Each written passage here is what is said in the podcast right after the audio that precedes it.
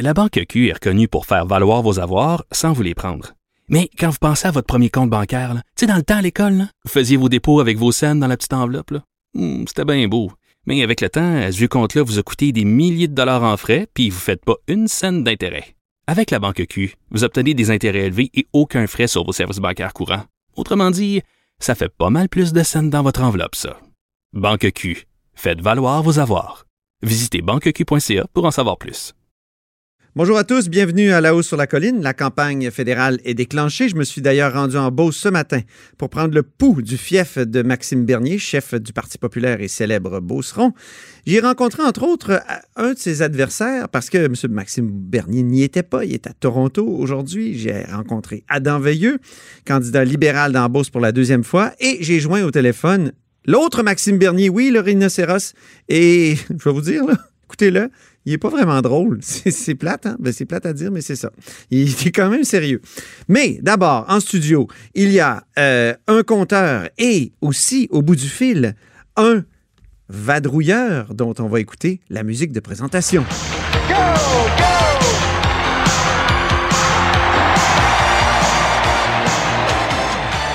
Ben oui, go, go, go! Bonjour, comment ça va, Marc-André Gagnon?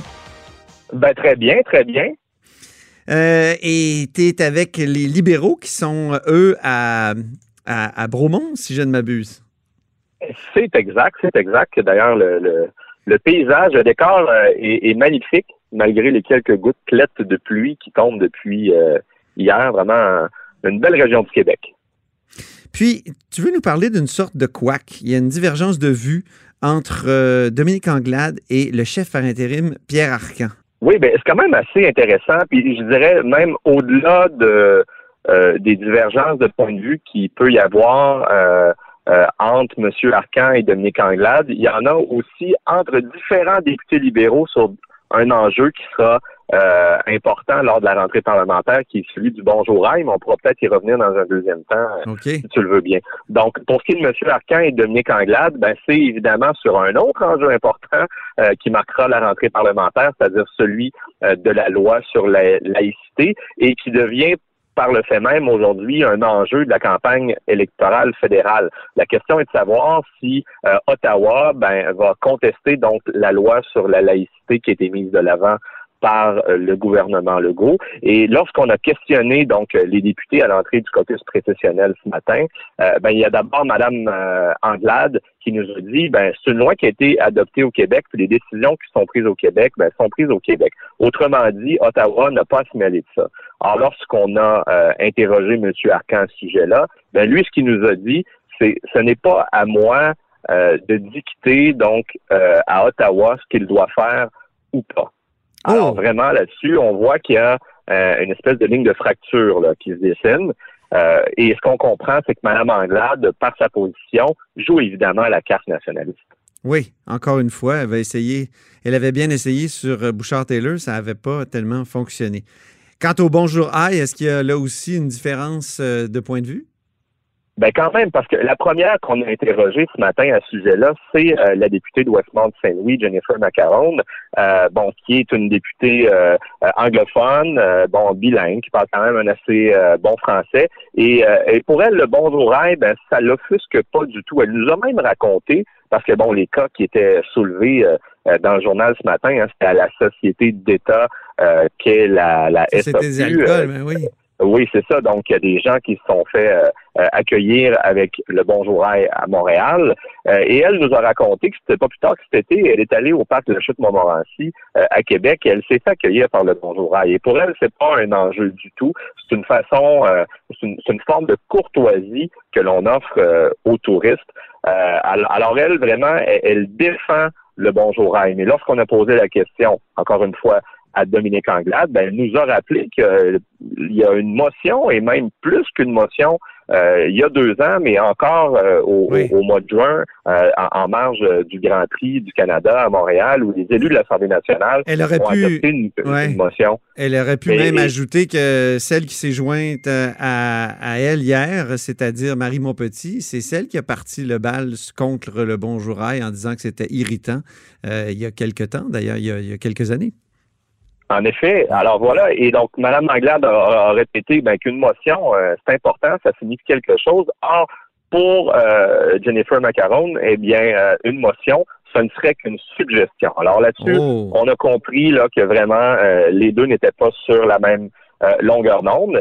Et lorsqu'il est venu le temps de questionner le chef libéral par intérim, Pierre Arcan, à ce sujet-là, ce qu'il nous a dit, ben évidemment qu'il faut accorder la priorité donc euh, au bonjour point euh, et, que les sociétés d'État doivent en quelque sorte donner l'exemple, mais lui ne voit pas de, problème à ce que dans les SAQ qui sont situés dans des quartiers à majorité anglophone, que euh, les clients se fassent accueillir avec la fameuse controversée formule bonjour. Alors, voilà un autre enjeu sur lequel les députés libéraux donc ne sont pas ne s'entendent pas très bien ou exactement ou en tout cas de la même façon. Euh, il y a une chose sur une chose sur laquelle ils s'entendent, c'est et, c'est un peu le, spin, le message qu'ils essaient d'envoyer avec leur caucus précessionnel, c'est que le Parti libéral doit reconquérir les régions. Merci beaucoup, Marc-André Gagnon, en direct de Bromont, là où a lieu le caucus précessionnel du Parti libéral. Alors, à très bientôt. Ça fait plaisir, à bientôt. Salut. Je me tourne maintenant vers notre compteur avec qui on va discuter souvent là, pendant cette campagne électorale. Euh, bonjour, euh, cher Jean-François Gibault, qui a le droit à sa musique de présentation.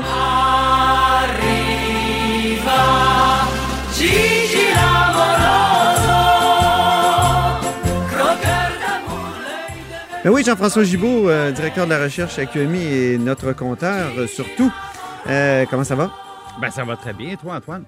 Donc, euh, deux sujets. D'abord, euh, tu veux me parler de la Beauce parce que je suis allé puis on, va en discuter. Ben oui, donc euh, comment on pourrait mieux débuter les élections fédérales, comment on pourrait aller dans un meilleur endroit qu'en Beauce, dans le fief de Maxime Bernier? Exactement. Et je te dis là qu'il est moins populaire qu'il était, M. Bernier. Ah, c'est vrai? Les gens disent on l'a aimé, on a toujours voté pour lui. Mais en tout cas, les gens qui, que j'ai rencontrés, ce n'est pas un sondage scientifique que j'ai fait, mais toutes les personnes que j'ai rencontrées ce matin m'ont dit ça n'a plus de bon sens, on est tanné de faire rire de nous.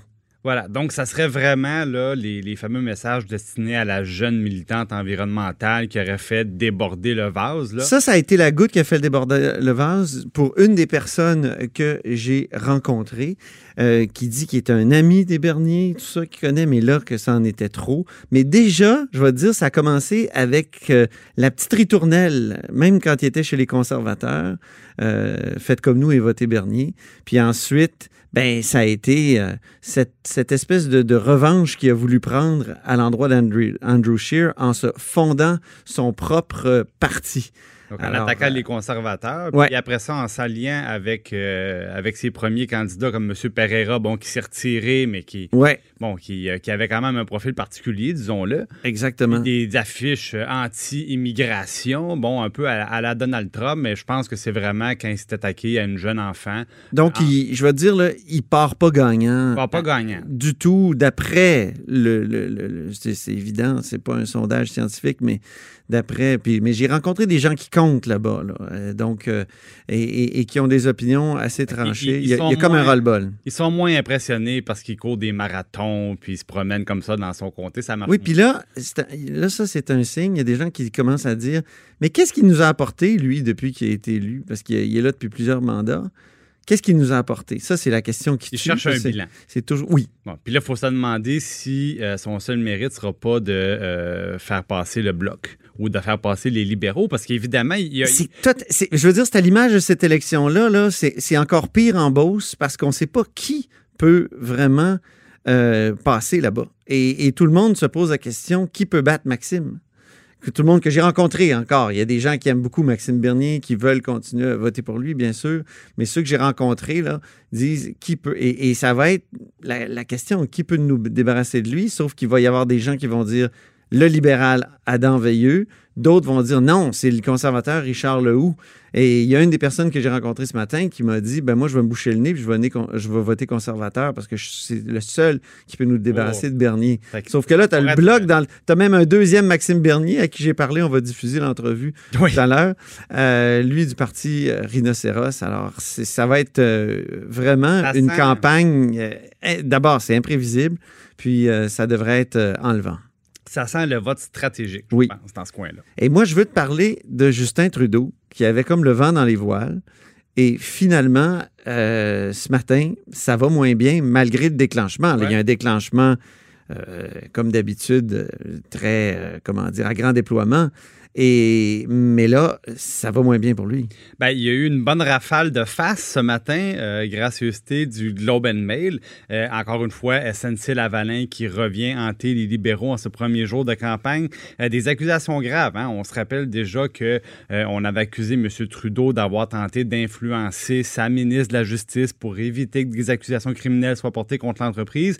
Mais là, maintenant, ce qu'on nous dit, c'est que l'enquête policière de la GRC sur les événements entourant les décisions qui ont, qui ont, qui ont, euh, qui euh, concernaient SNC-Lavalin, ben là, on parle de- d'enquête euh, à laquelle on a fait des de l'obstruction au cabinet de, de M. Trudeau. On parle d'utiliser le secret du Conseil des ministres et le secret qui lie les employés pour les empêcher de témoigner euh, face aux enquêteurs. Donc, évidemment, l'idée étant que euh, on essaie de garder le couvert sur la marmite jusqu'à la fin des élections. Ouais. Mais boum, ça sort ce matin, puis j'ai rarement vu un Andrew Scheer, on l'appelle Monsieur Sourire, là, ben là, le matin, il avait l'air content. Oui, c'est ça.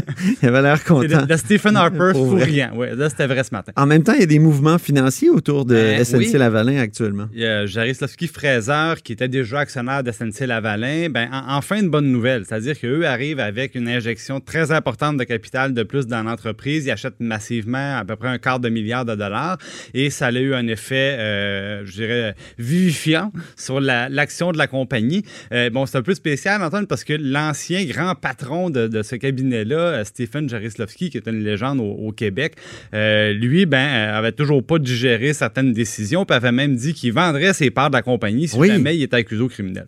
Oui, c'est ça. Il avait, il avait écrit ça dans le journal, même. Il avait Ouais. écrit ça dans Mais une là, lettre faut, ouverte. faut dissocier les deux parce que Ouais. justement, M. Jarislavski euh, a, a cédé son entreprise, donc là, il n'y a plus de lien entre les décisions que le cabinet prend puis ses propos personnels. Alors, il y a le même nom, Jarislavski, mais il y a deux décisions parce que c'est deux entités différentes. Voilà, maintenant, c'est la Banque Scotia qui, euh, qui est derrière ça. Merci beaucoup, Jean-François Gibault, qui est notre compteur et accessoirement directeur de la recherche à QMI.